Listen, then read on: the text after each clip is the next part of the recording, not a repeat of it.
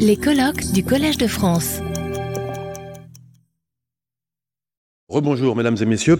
Euh, J'ai le plaisir euh, d'accueillir Benoît Beucher, euh, maître de conférence en histoire contemporaine de l'Afrique à l'Université Paris-Cité et chercheur associé à l'Institut des mondes africains pour une conférence intitulée La société Mossi, Burkina Faso et le monde, 1900-1980.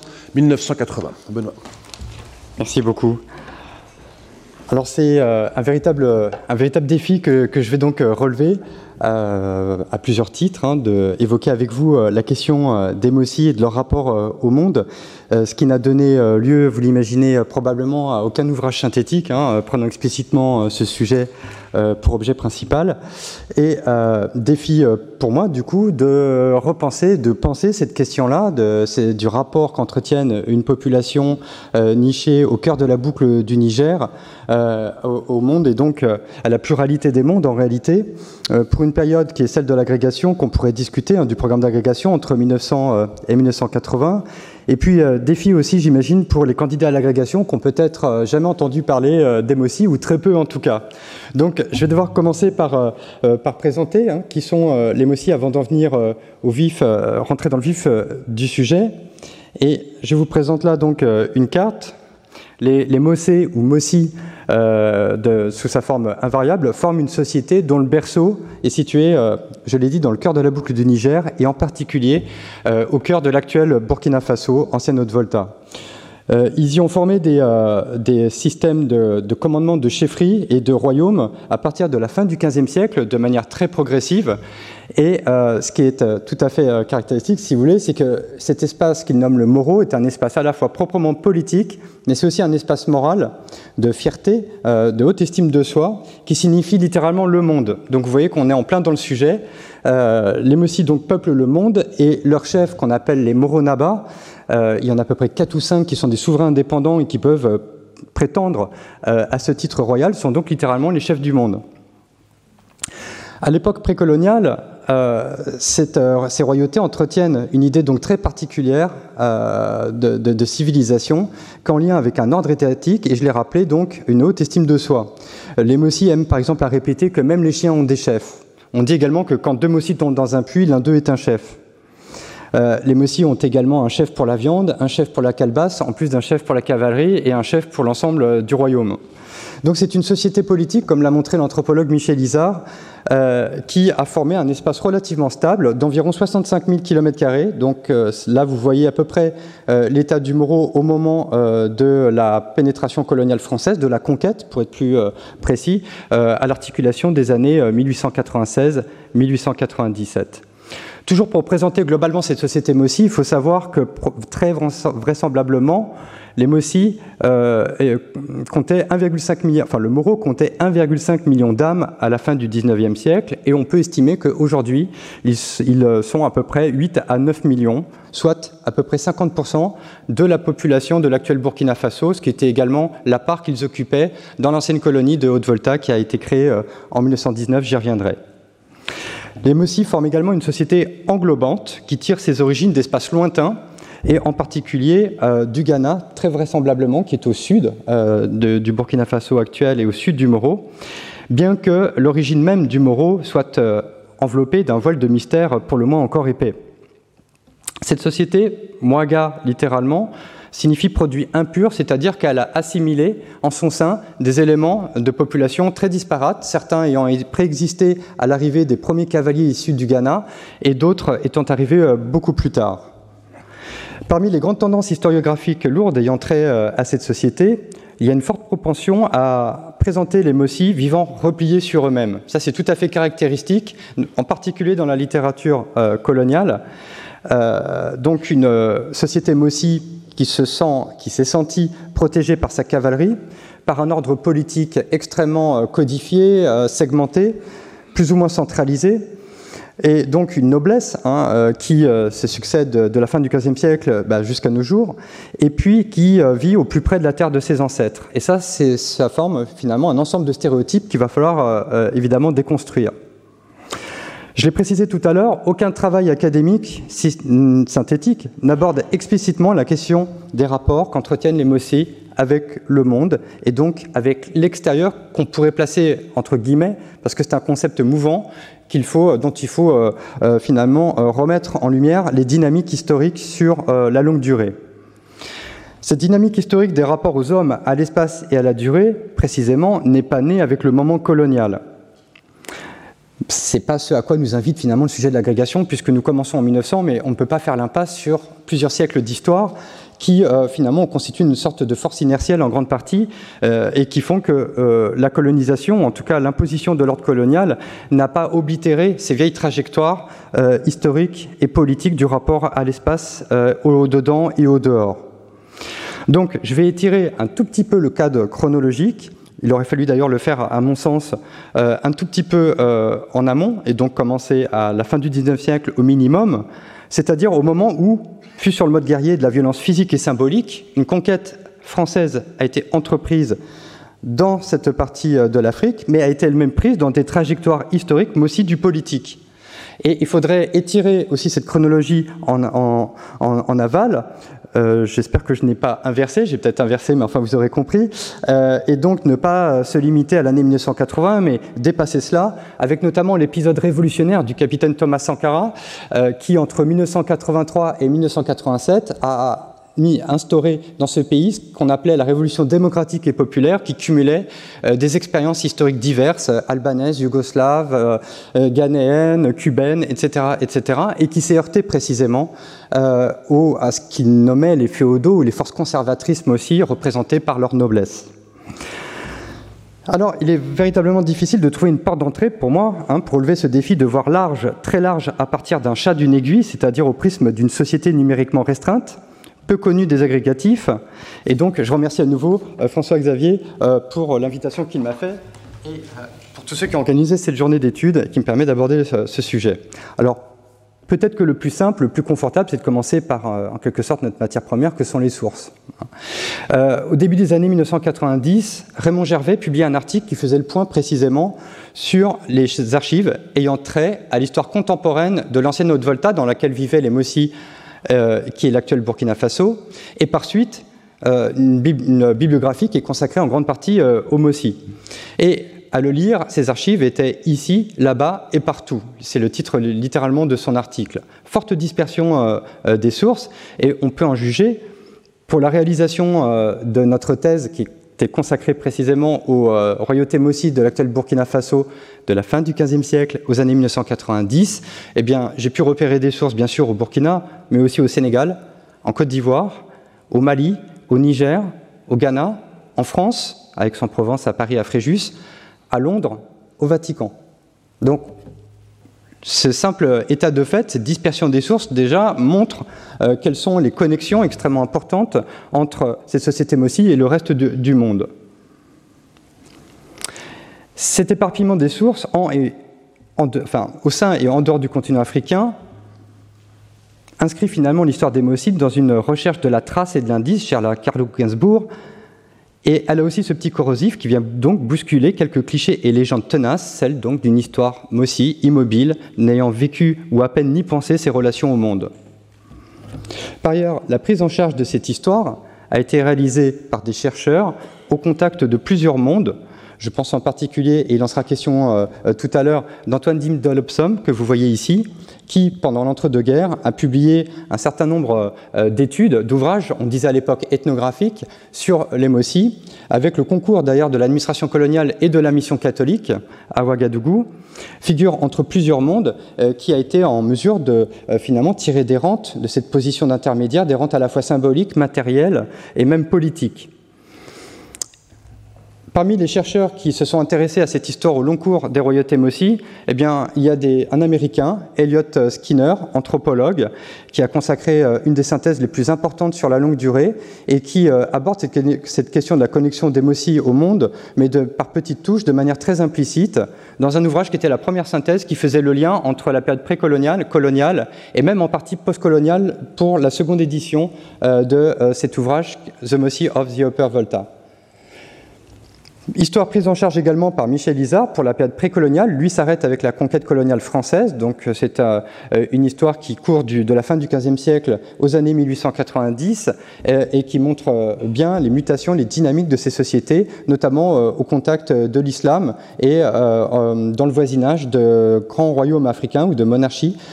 Donc c'est un ouvrage qui ne concernera pas directement notre période. Et je me permets de signaler mon ouvrage Manger le pouvoir au Burkina Faso, qui est une réactualisation et puis euh, qui essaie de déblayer, de en tout cas d'ouvrir de nouvelles pistes pour proposer une histoire sur la longue durée de ces sociétés et surtout de mettre en lumière la plasticité de ces institutions royales euh, qui, quelque part, ont eu à gérer cette ouverture euh, à, géométrie variable sur des espaces qui ne s'emboîtent pas parfaitement, mais qui les mettent aux prises avec des événements de portée globale.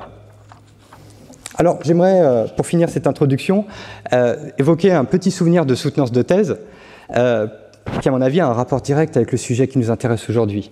Lors de, la soutenance de ma thèse, une question m'a été posée, qui est peut-être même un petit reproche amical, et on m'a fait remarquer que mes grandes césures chronologiques correspondaient à des événements internationaux. Première Guerre mondiale, Seconde Guerre mondiale, et euh, quelque part, on, se, pouvait se demander s'il ne s'agissait pas d'un vol de l'histoire des Mossi. Pourquoi ne pas avoir utilisé des repères chronologiques qui soient propres à la société euh, euh Mwaga ou Mossi, si vous voulez et la réponse que, que, j'ai apportée et, la démonstration que j'ai essayé de réaliser, c'est que précisément les Mossi euh, sont aux prises avec cette histoire mondiale.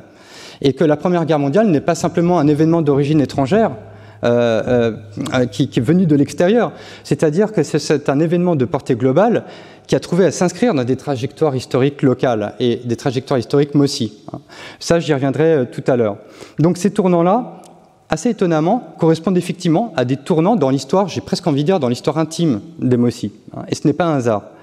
Je vous donne trois dates très rapides, enfin très rapidement, très brièvement. En 1905, en février, un prince d'environ 16 ans devient le roi Comme II de Ouagadougou. J'y reviendrai tout à l'heure. Quelques mois après l'entente cordiale, qui détend les relations entre la France et la Grande-Bretagne. C'est à ce moment-là que Comme II règne, et c'est pas un hasard, et qu'il arrive à légitimer, à renforcer son pouvoir, parce que l'entente cordiale rend caduque toute possibilité de reconquête du trône par le souverain légitime qui avait été combattu par les Français et qui s'était réfugié en Gold Coast, le berceau des Mossi, donc en territoire britannique. En 1919, un an après la fin de la Grande Guerre, la colonie de Haute-Volta est créée, une colonie de, à l'époque, à peu près 280 000 km qui épouse peu ou prou, même quasiment exactement, en fait, le territoire burkinabé actuel, dont le cœur politique et administratif a été établi dans la capitale du Moronaba de Ouagadougou. Euh, C'est pas un hasard. Les Mossi ont été mis délibérément en situation de majorité démographique et ils ont été mis délibérément aussi en situation de majorité politique. Et ça, c'est lié en grande partie à des raisons essentiellement politiques, c'est-à-dire l'affichage de la pleine loyauté des souverains aussi de Ouagadougou en faveur de la France au cours du conflit, et notamment en matière de recrutement des tirailleurs et des travailleurs, sans parler évidemment du recouvrement de, l'impôt de capitation. Enfin, en 1942, le 12 mars, les Mossi de Ouagadougou observent dans le ciel une étoile filante. Ils sont en émoi c'est un mauvais signe, un signe de mauvais augure. Elle annonce un décès imminent. Et le lendemain, effectivement, les Mossiers apprennent la mort, le décès de leur souverain, Nabakom II, qui meurt après 37 ans de règne. Et il meurt au moment même où on observe un basculement dans le cours de la Seconde Guerre mondiale et en particulier en Afrique. C'est dans ce contexte-là que, lui succède Nabasaga II, qui va donc avoir à euh, finalement euh, conduire hein, euh, les effets, ou plutôt maîtriser les effets de cette Seconde Guerre mondiale sur la société Mossi, et va essayer d'élargir son champ d'action politique, notamment en demandant à ce que la haute volta, qui avait été supprimée en 1932, soit recréée. Et la haute volta a été supprimée en 1932 pour des raisons économiques, à la suite du crash de 1929. Hein, dans le cadre de la crise économique qui secouait à l'époque la métropole. Bon, voilà quelques exemples que je donne. Et ce que j'aimerais faire maintenant, avec le temps euh, restant, c'est aborder le sujet par quatre grandes figures.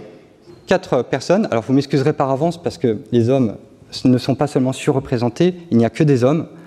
Euh, pour euh, des raisons dont on pourrait reparler, mais pour lesquelles j'ai en tout cas suffisamment de données, de matériaux et ces quatre figures, finalement, euh, à mon avis, sont révélatrices de voies d'accès hein, de cette société Mossi à des phénomènes de portée euh, globale.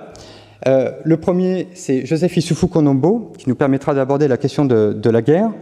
Le second, Nabasaga II, et là on abordera la question du pouvoir et du territoire ou des territoires. Antoine Dim de et les questions de mobilité ou et d'immobilité religieuse. Et enfin, un quatrième euh, euh, acteur euh, important, El Hadj Umaru Kanazoe, qui permettra d'aborder les questions de travail, de migration et d'islam. Vous voyez que le programme est pour le moins ambitieux, donc je vais essayer d'être très synthétique et euh, pour le premier cas qui nous intéresse, donc la question de la guerre, je, euh, vous donne donc quelques orientations euh, bibliographiques pour approfondir. J'aurai pas le temps évidemment de, m'emparer de, tous les sujets hein, relatifs à cette question-là. mais commençons par présenter Konombo. Cet homme que vous voyez ici est né en 1917, peu avant le la bataille du chemin des dames, qu'on connaît pour avoir été un désastre et je pense que ça a été rappelé, et pour euh, avoir euh, conduit euh, à finalement un massacre en quelque sorte de tiers sénégalais, bien qu'il faille probablement nuancer ce point-là. Depuis 1914, le souverain Mossi de Ouagadougou, qui est aussi le souverain de Joseph Issoufou Konombo, ainsi que la fine fleur de la noblesse Mossi, ont endossé leurs habits de guerre. Et c'était la première fois qu'ils le faisaient depuis la fin de la phase dite de conquête coloniale. L'échec du dernier soulèvement armé des Mossis datait de 1908, hein, face à l'occupation coloniale française, et donc la noblesse est à nouveau euh, sommée de monter sur ses chevaux et de partir euh, combattre, en l'occurrence contre les Allemands. Ils vont s'emparer du Togo, à l'époque on parlait de Togoland, en 1914. En tout cas, ils vont y contribuer. Les recrutements en pays euh, Mossi se sont intensifiés entre la fin du XIXe siècle et euh, la fin de la Première Guerre mondiale. Et Ouagadougou, le royaume, est devenu un véritable réservoir de soldats et un réservoir de main-d'œuvre. Main-d'œuvre essentiellement employée en Afrique occidentale française, mais soldats qui ont été envoyés sur tous les fronts. Euh, là, je renvoie euh, à mes collègues spécialistes de la question des tireurs sénégalais. Le roi Comme II lui-même a montré sa pleine et entière loyauté. Euh, un parcours d'accommodation, hein, pour reprendre une expression de David Robinson, qu'il a établi avec les autorités coloniales, comprenant qu'il n'était plus possible de combattre frontalement les Européens et plus particulièrement les Français, euh, comprenant également que euh, l'imminence de leur départ n'est plus d'actualité, qu'ils seraient là pour longtemps et qu'il valait mieux composer avec eux et négocier euh, plutôt que euh, finalement euh, de mener un combat perdu par avance. Et le roi comme II a mis en scène l'incorporation des propres membres de sa famille lors du recrutement, de plusieurs recrutements d'ailleurs, mais dès 1914, lors de la Première Guerre mondiale. En 1915-1916, une guerre anticoloniale dite du Volta Bani a éclaté. Donc euh, là, vous voyez d'ailleurs l'image du roi comme II hein, euh, lors de la tournée du député Blaise Diagne en 1918 en Afrique occidentale française, avec ses soronnés, ses serviteurs à ses pieds, et avec euh, Blaise Diagne notamment, hein, qui est euh, à sa droite.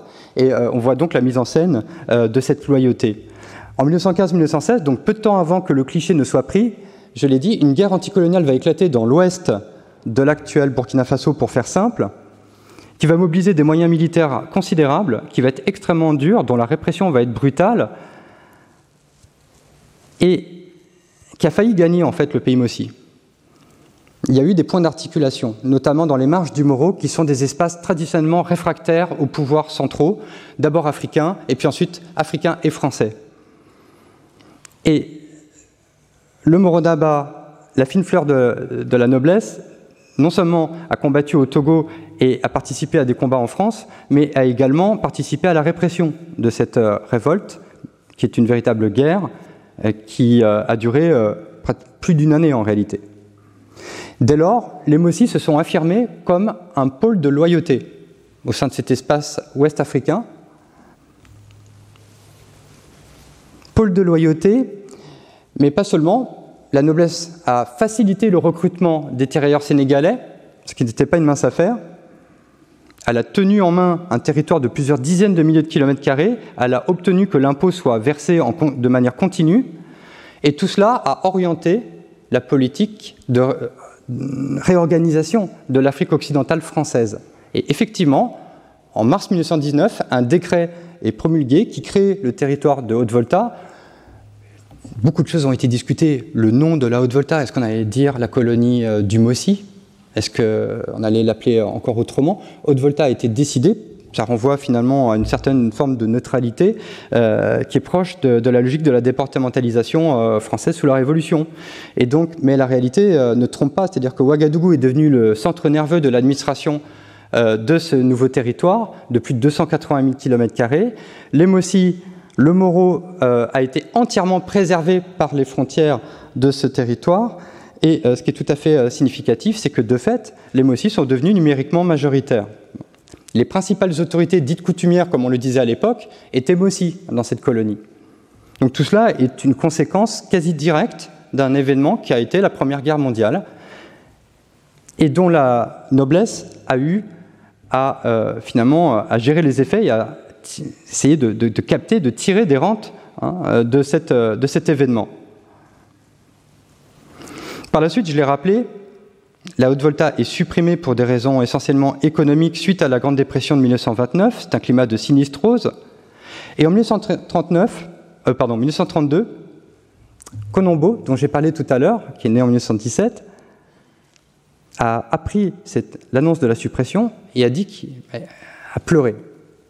Et ça peut paraître assez étrange, ce qui montre bien que la Haute-Volta n'était pas une simple créature administrative, une simple chose de l'administration coloniale, elle était bien plus que ça, et elle revêtait, d'après ses témoignages, une sorte de puissance émotionnelle.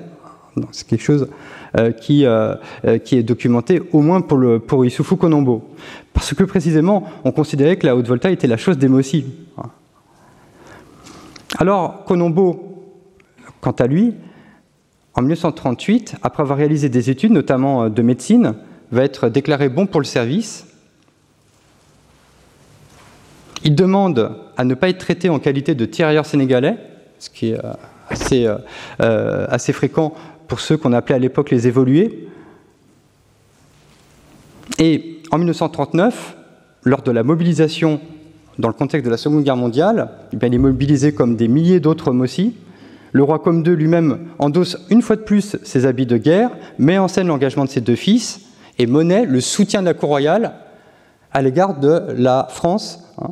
Et notamment, euh, ce qui est sur la table, très clairement, c'est la reconstitution de la Haute-Volta qui avait été supprimée, souvenez-vous, en 1932.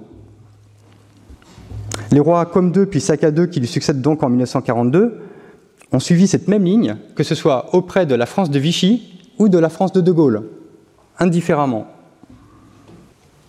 Et dans le même temps, la noblesse Mossi, comme les gens du commun, se sont joués des frontières coloniales notamment entre les colonies françaises et britanniques où se trouvaient les forces gaullistes. Donc, échange de tracts, mouvement de population, euh, etc., qui a éveillé hein, finalement euh, l'attention euh, de l'administration vichiste, qui a tenté d'endiguer ces, circulations, qui étaient des circulations non contrôlées.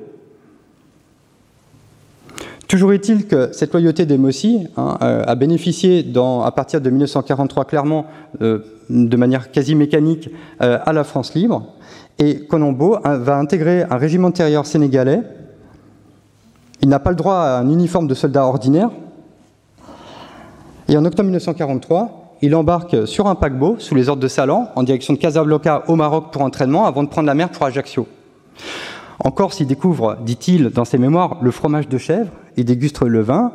Il entre en contact avec des soldats afro-américains avec qui il dit avoir de très mauvaises relations. Et en 1844, comme plusieurs milliers d'hommes de la 9e euh, DIC, la division d'infanterie coloniale, il va participer à la libération de la Provence, de la Provence et plus particulièrement à celle de Toulon. Vous voyez ici des hommes du 4e RTS à Toulon. Conombo, euh, précisément, faisait partie de ce régiment. Il va progresser jusque dans l'Isère et puis il va connaître ce fameux épisode qui est le blanchiment de l'armée de Delattre, d'abord armée B, puis ensuite première armée, euh, qui consiste à relever les troupes dites noires euh, de l'armée de Delattre et les remplacer en partie par euh, des FFI.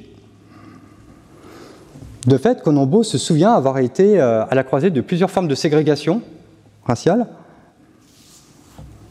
Aujourd'hui, on pourrait parler d'une pression américaine et britannique allant dans ce sens, et puis d'une color line qui traverse aussi l'armée française.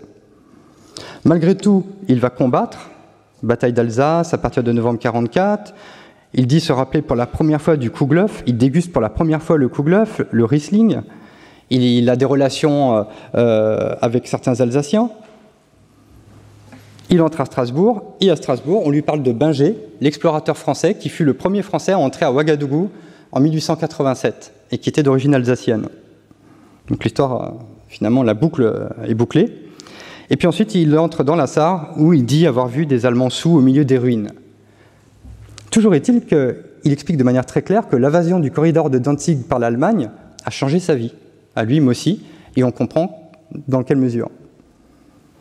En même temps, sa trajectoire, elle révèle la matrice militaire d'un État hybride qui interroge l'ajustement toujours précaire des trajectoires historiques de la guerre, du pouvoir et des territoires sur la courte, moyenne et longue durée. Ceci vaut particulièrement pour le cas de Nabasaga II, que vous voyez ici, hein, vous voyez son portrait. Et l'évoquer, c'est également répondre à la question de savoir pourquoi Konombo, âgé de 15 ans, a essuyé des larmes à l'annonce de la suppression de la Haute-Volta. La colonie de Haute-Volta, dans les années 30 et 40, donc, est passée pour la chose des Mossi. Et j'ai rappelé tout à l'heure, là je vous montre une carte qui est beaucoup plus explicite. Euh, effectivement, les Mossi occupent une place centrale sur tous les plans. Vous voyez ici le Moro et vous voyez que contrairement euh, à ce que l'on dit de manière tout à fait fréquente et parfois tout à fait justifiée, les frontières coloniales n'ont pas toutes séparé d'anciens États précoloniaux africains ou des sociétés africaines. Le Moro est parfaitement préservé au sein de ces territoires voltaïques. Il ne sera en fait disloqué, le Moro, qu'à un seul moment. C'est en 1932, au moment où la colonie de Haute-Volta sera supprimée, une partie du Moro et donc de la Haute-Volta va être rattachée au Niger, euh, au Soudan français, donc l'actuel Mali, notamment pour servir sur l'Office du Niger. Et puis, une partie va être euh, rattachée, même les deux tiers euh, de la Haute-Volta et une grande partie du Moro vont être rattachés à la Côte d'Ivoire, qui à l'époque avait beaucoup besoin de main-d'œuvre pour développer la culture du café et du cacao. Mais ça n'aura duré que 15 ans. Tout le reste finalement, a été une politique de préservation plus ou moins euh, des intérêts aussi pour administrer, comme le dirait Max Weber, par décharge, un territoire très vaste, largement sous-encadré sur le plan administratif. Hein. On estime que officiellement, dans les années 20 à 30, vous aviez à l'époque un administrateur français pour 60 000 Africains. Donc vous voyez un petit peu euh, l'état des, des, structures bureaucratiques administratives coloniales. Mais tout cela n'aurait pas été possible si la cour royale de Ouagadougou n'avait pas penser une politique habile pour essayer de tirer parti d'une présence coloniale qui, théoriquement, sur le papier, lui avait, euh, l'avait privé de sa souveraineté en 1897, mais qui, dans les faits, était prise avec ces mêmes aussi dans des relations asymétriques à ses dépens. Parce que les relations de savoir plaçaient les Mossi dans une, dans une situation de supériorité. Parce que le contact direct avec euh, les sujets de ces rois Mossi, de ces rois du monde, n'était pas possible pour l'administration coloniale qui n'en avait absolument pas les moyens. Et j'ai montré dans mon, dans mon livre euh, que s'est développé par exemple un mythe de l'ubiguïté au sein de, l'administration coloniale qui consistait à donner le sentiment qu'elle pouvait se déplacer partout en même temps sur tous les points du territoire comme par magie. Hein. Euh, donc l'usage de l'automobile notamment a été quelque chose d'essentiel dans cette circulation. Je renvoie aussi d'ailleurs euh, aux travaux de Francis Simoni sur la question. Et par exemple, le Moronaba comme II, qui va régner de 1905, enfin, qui règne de 1905 jusqu'à 1942, tire parfaitement les conclusions de tout cela, demande à avoir une automobile, ce qui sera, ou à monter dans une automobile, ce qui sera cas dès, les années 30. Hein. Et lui aussi, alors qu'un interdit l'obligeait à rester dans la capitale, euh, eh bien, il quitte la capitale, il sillonne son royaume pour la première fois en automobile, sur des pistes qui sont à peine des routes carrossables. Hein. Et il va même plus loin, puisqu'il part à Dakar. Il rencontre le gouvernement général de l'AOF pendant l'entre-deux-guerres. On va même inviter son prince lors de l'exposition coloniale de Vincennes en 1931. Et puis pendant la Seconde Guerre mondiale, on va plus loin, puisqu'on fait monter le roi dans un avion. Hein. Et tout cela participe de la mise en scène d'une sorte d'entrée en modernité coloniale qui en réalité n'est pas si coloniale que, enfin n'est pas en tout cas euh, seulement la chose des Européens. Donc l'agency des Naba, finalement, connaît des réorientations qui permettent, plus ou moins, d'accompagner, voire d'orienter le changement politique induit par l'insertion du royaume dans un espace impérial français et un contexte global sur lequel le roi n'a pas directement prise.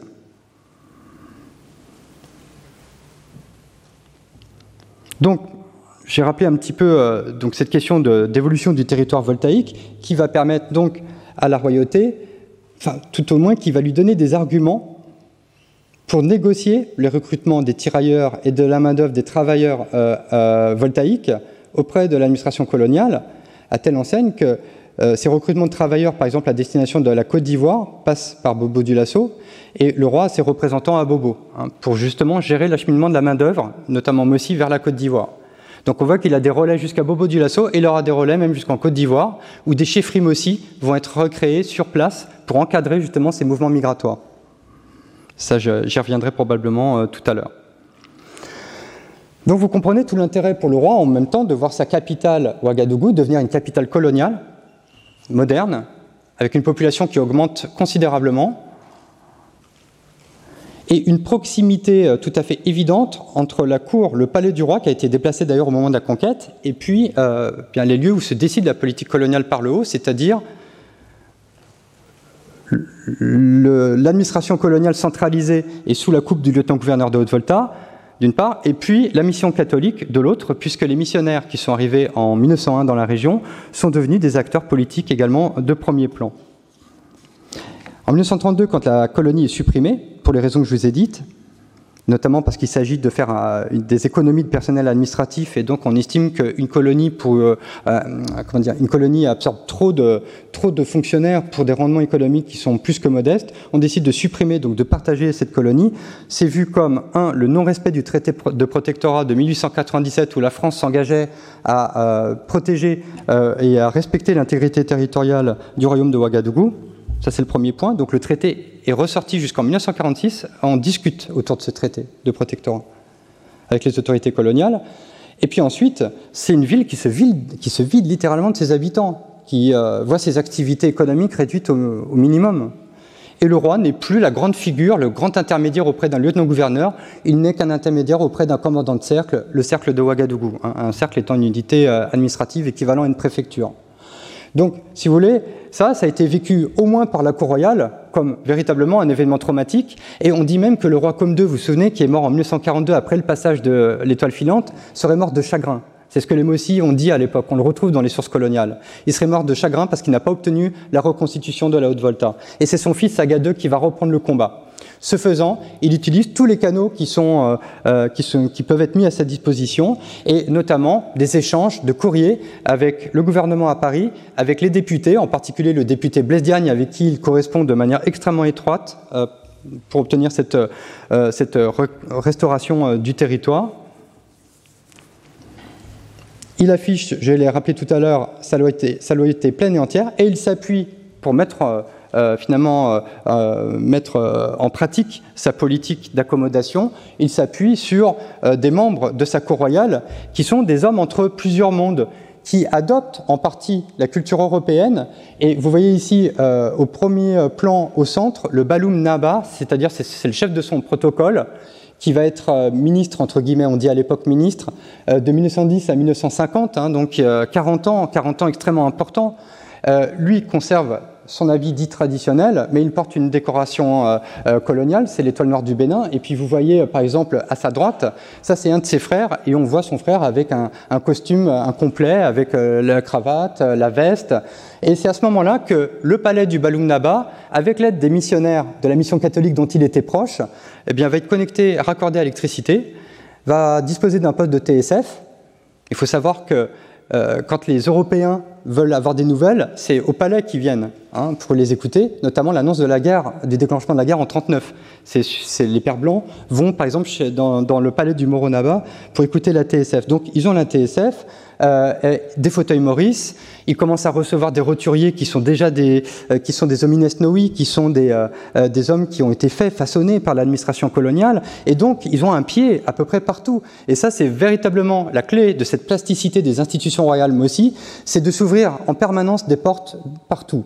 Donc, une porte ouverte auprès des musulmans depuis longtemps, auprès de la mission catholique, auprès des évolués. En même temps, le Baloum, si lui se convertit au catholicisme, le Moronaba ne le fait pas, mais va assister à la messe. Enfin, vous voyez un petit peu, hein, donc euh, c'est finalement quelque chose, euh, un cumul de registres de légitimité finalement qui leur permet d'élargir le répertoire d'action.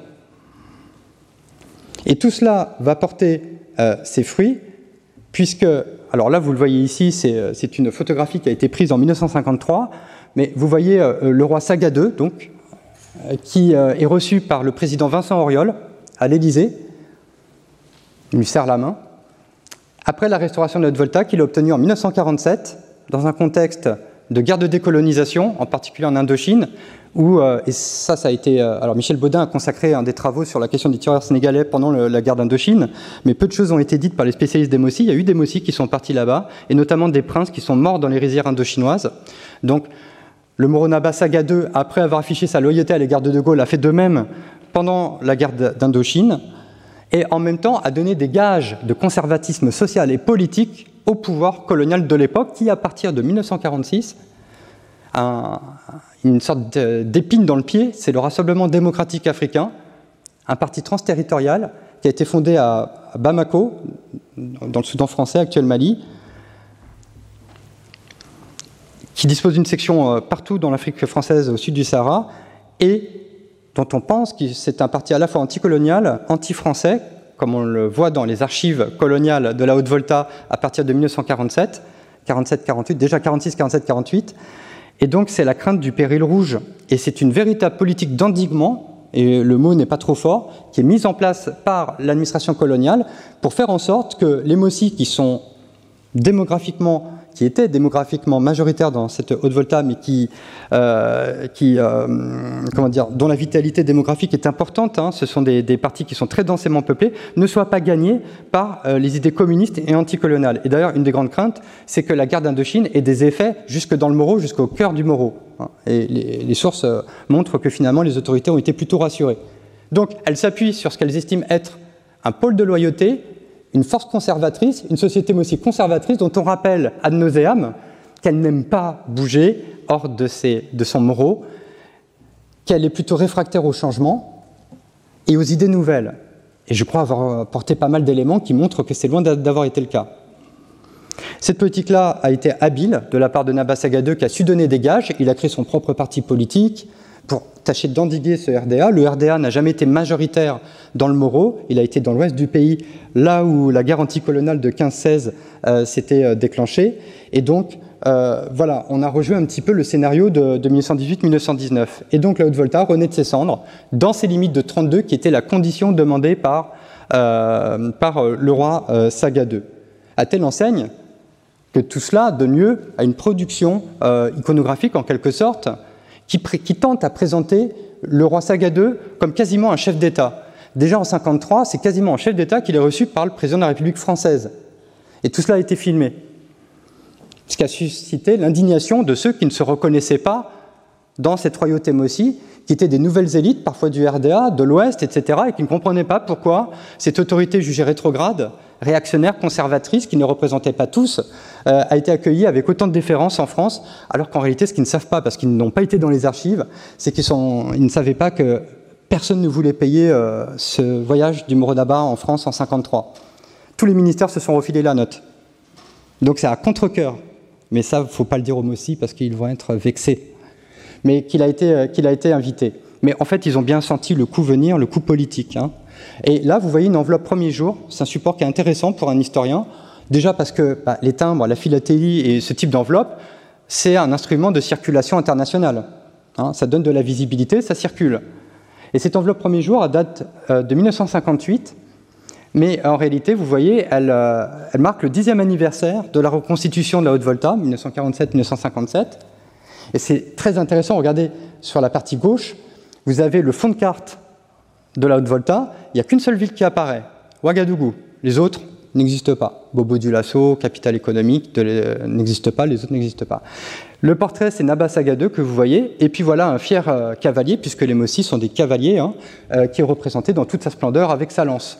Le timbre est un peu plus complexe parce que là, on voit davantage de localités qui figurent sur pourtant une plus petite surface, qui est la surface du timbre. Mais c'est juste pour vous rappeler que, bien finalement, euh, cette évolution des territoires, du politique, de l'intérieur, de l'extérieur, c'est quelque chose qui est mouvant. Permettez-moi juste une petite digression. Euh, je vais devoir euh, peut-être passer à côté d'autres choses. Mais c'est que pour moi, dans mon travail, ce qui est important, c'est de comprendre cette notion d'extériorité chez les Mossi. Hein. Comment elle a évolué, le dedans et le dehors, le nous et le eux. Hein. Donc ça, c'est quelque chose de fondamental. Et cette affaire de reconstitution de la Volta est très intéressante pour le saisir. Parce que le roi de Ouagadougou en fait, il n'a pas demandé seulement la reconstitution de la Haute-Volta. Je ne vous ai pas tout dit. Ce qu'il voulait aussi, c'est que le chemin de fer de Côte d'Ivoire, qui, est arrivé à Bobo Dioulasso en 1934, soit arrive jusqu'à ce qu'il considérait comme étant son terminus naturel, c'est-à-dire Ouagadougou. Le roi voulait le, rail chez lui. Et la France ne voulait pas pour des raisons euh, essentiellement économiques.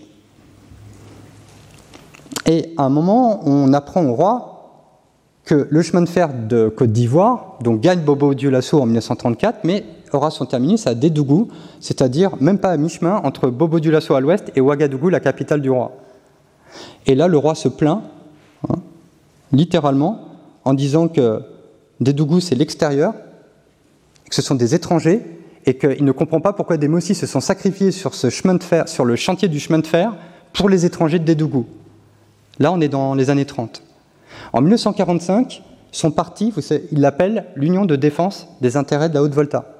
Il ne parle plus de Dédougou comme d'un territoire extérieur, c'est-à-dire que pour lui, les voltaïques sont une seule et même famille, et lui, il en est le père. Et le parti le représente tous. Donc la notion d'extériorité, vous voyez, elle est très fluctuante, elle évolue dans le temps et elle s'élargit hein, de manière très claire, y compris pour des raisons euh, parfaitement politiques. Une des figures qui va justement euh, légitimer sur le plan intellectuel et du savoir ce qui entre nous est une forme d'impérialisme africain, mais en l'occurrence, c'est Antoine Dib Dolopsom. Vous avez ici quelques, quelques références. Dolopsom, je l'ai rappelé tout à l'heure, a publié dès 1928 euh, des articles de nature ethnographique sur la société Mossi qui étaient considérés à l'époque comme, et c'était tout à fait, euh, euh, courant, comme étant une ethnographie utilitariste pour l'administration coloniale, utilitaire si je puis dire, c'est-à-dire qu'elle était censée donner des éléments de compréhension sur la société Mossi pour mieux l'administrer. Hein.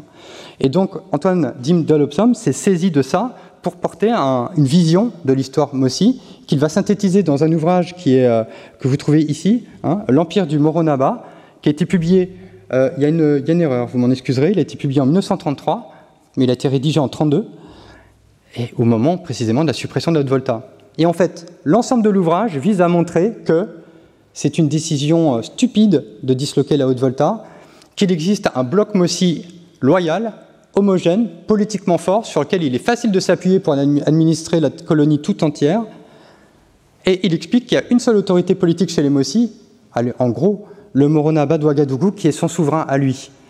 Lui, il est un abiga, c'est un prince Mossi il recherche une chefferie, celle de son père.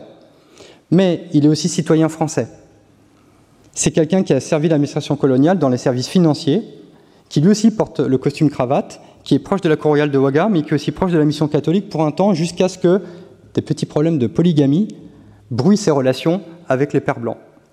Mais c'est les pères blancs qui contribuent notamment à, lui donner des, des, matériaux, des archives, notamment des photographies qu'on retrouve dans ces livres de 1932. Et ce livre est l'expression de euh, velléité hégémonique des Mossi, hein, tout à fait évidente, de réactivation d'un mythe de, l'Empire Mossi, qui va trouver sa pleine réalisation sur fond de crise politique, essentiellement à partir de 1947.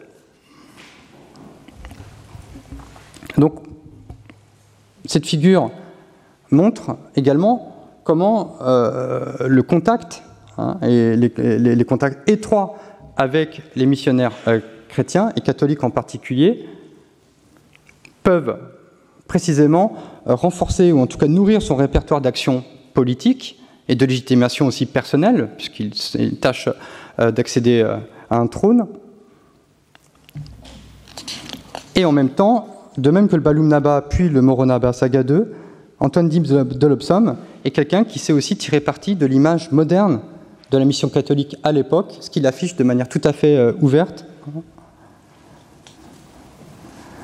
Et ce qui montre également que ces pères blancs ont joué un rôle important, pas tant en termes de conversion, parce que numériquement, encore aujourd'hui, les catholiques sont une minorité dans ce pays. Euh, ce qu'on appelle les animistes, on n'a pas de terme très satisfaisant pour désigner euh, ces religions, mais là je renvoie aux, travaux de Alice de Gors et de Catherine Langwische. Les animistes sont largement majoritaires, les musulmans sont très nombreux, ils sont majoritaires également, euh, si on, compare les religions du livre. Les catholiques sont très minoritaires, mais par contre, les catholiques sont l'élite. Ils sont l'élite parce que les Pères Blancs ont formé une élite lettrée en français, et ça c'est encore vrai aujourd'hui, hein, en grande partie. En 1925 par exemple, ils fondent un petit séminaire, le petit séminaire de Pabré, qui va donner naissance, entre, entre, guillemets, au premier chef de l'État voltaïque, hein, Maurice Yameogo. Et Dolopsom fait partie de cette élite catholique. Hein.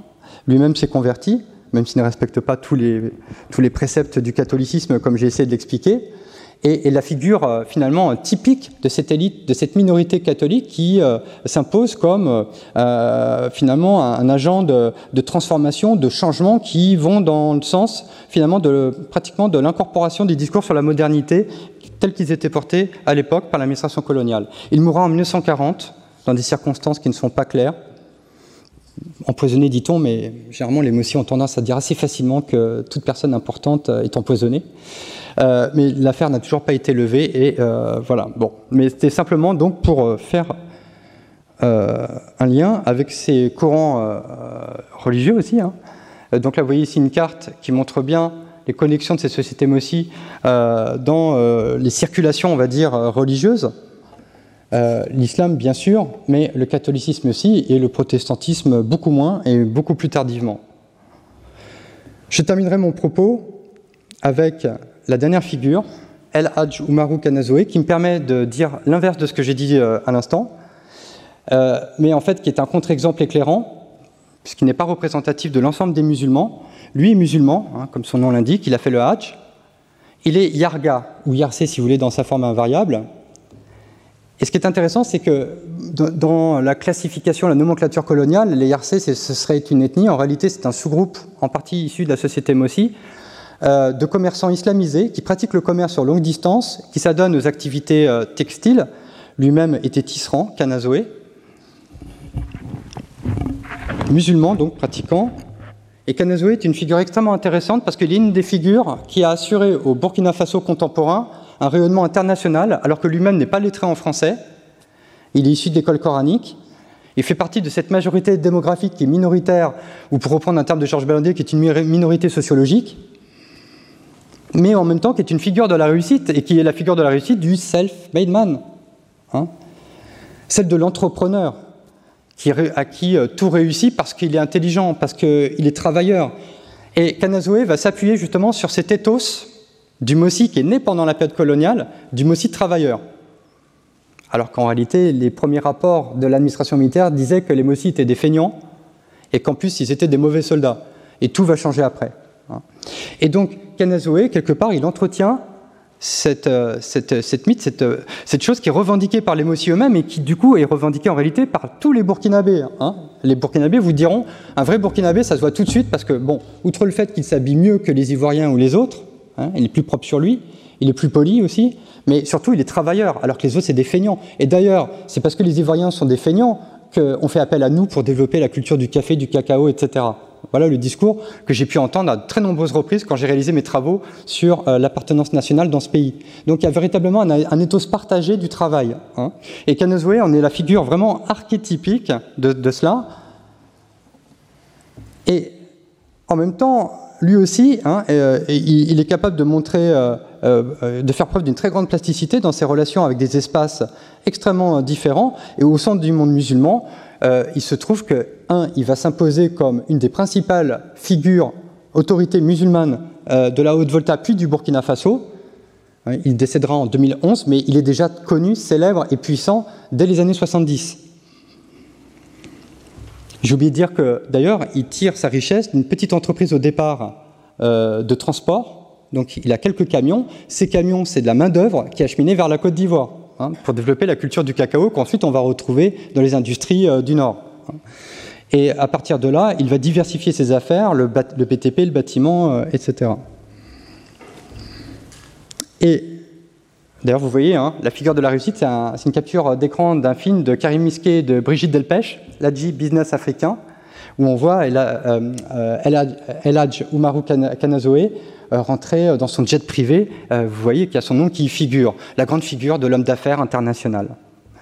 En même temps, c'est quelqu'un qui a des connexions beaucoup plus larges dans le monde musulman, et arabo-musulman en particulier, qui rappelle fortement d'ailleurs la place qu'occupaient les IRC dans la Royal Mossi à l'origine, c'est-à-dire de, gens qui assuraient justement l'interface entre les grandes théocraties musulmanes et la cour royale de Ouagadougou. Hein. Et en même temps, c'était les mêmes Yarcés qui étaient au courant de la progression des Européens qui savaient leurs, enfin, qui prétendaient savoir quelles étaient leurs intentions et qui étaient des conseillers écoutés. Et ce qui est tout à fait caractéristique, c'est qu'en 1977, Kanazoe devient président de l'Association des musulmans voltaïques, et il essaye en cela d'ailleurs de se détacher de la cour de Ouagadougou, dont la famille occupait justement la présidence jusque-là. C'est une association qui avait été créée en 1962. Et il permet, dans les années 70, au président de la République Lamizana, qui était un général, eh d'opérer un revirement de la diplomatie voltaïque en direction du monde arabe pour essayer de se détacher un petit peu de la tutelle française. Et la cheville ouvrière, ça a été précisément Kanazoé, qui a été un artisan du rapprochement entre la Haute-Volta à l'époque, ça ne deviendra le Burkina qu'en 1984, avec le Proche-Orient, les pays de l'OPEP et l'organisation de la conférence islamique. Je vois qu'il est 14h50, donc si je veux être extrêmement rigoureux, euh, j'ai deux minutes, donc je terminerai euh, euh, donc très rapidement en montrant qu'à travers ces quatre parcours qui, vous me le pardonnerez, ont été des parcours qui ont été vus de manière extrêmement rapide. il y a beaucoup de choses que j'ai pas pu vous dire. Peut-être qu'on aura l'occasion d'échanger autour de questions hein, sur, pour approfondir un petit peu le, le sujet. Mais je voudrais attirer l'attention sur le fait que finalement, dans ce programme, et je crois que ça a été rappelé à de multiples reprises, la grande difficulté, c'est de saisir ce qu'on entend par monde. Et on peut le prendre comme une catégorie émique, et je crois que c'est ce qu'il faut faire, c'est-à-dire, de la part des acteurs, qu'est-ce que ça signifie le monde? Quel est le rapport entre nous et eux? Entre le dedans, le dehors? Et je pense qu'on peut tout à fait s'inspirer de vous savez, ce, euh, livre euh, fameux hein, de Frédéric Barthes de 69, 1969, Ethnic Boundaries, où ce qu'il expliquait, c'est que euh, les ethnies, c'était pas quelque chose, c'était pas un, contenu, hein, un contenu prédéterminé, c'était quelque chose qui était informé par une sorte de membrane, hein, parce qu'il enveloppe, par la frontière, par la limite entre le nous et le. Et cette limite-là, c'est ce que j'essaie de vous montrer, elle est mouvante, elle est évolutive dans le temps,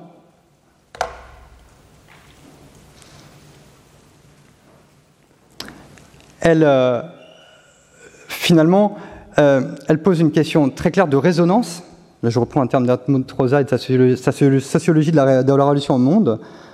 C'est une question de résonance avec des conceptions et des expériences du monde qui sont à la fois individuelles et collectives et qui ont informé des répertoires d'action, de sujets et d'acteurs africains.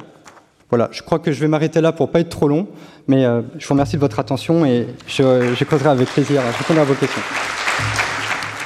Retrouvez tous les contenus du Collège de France sur www.colège-2-france.fr.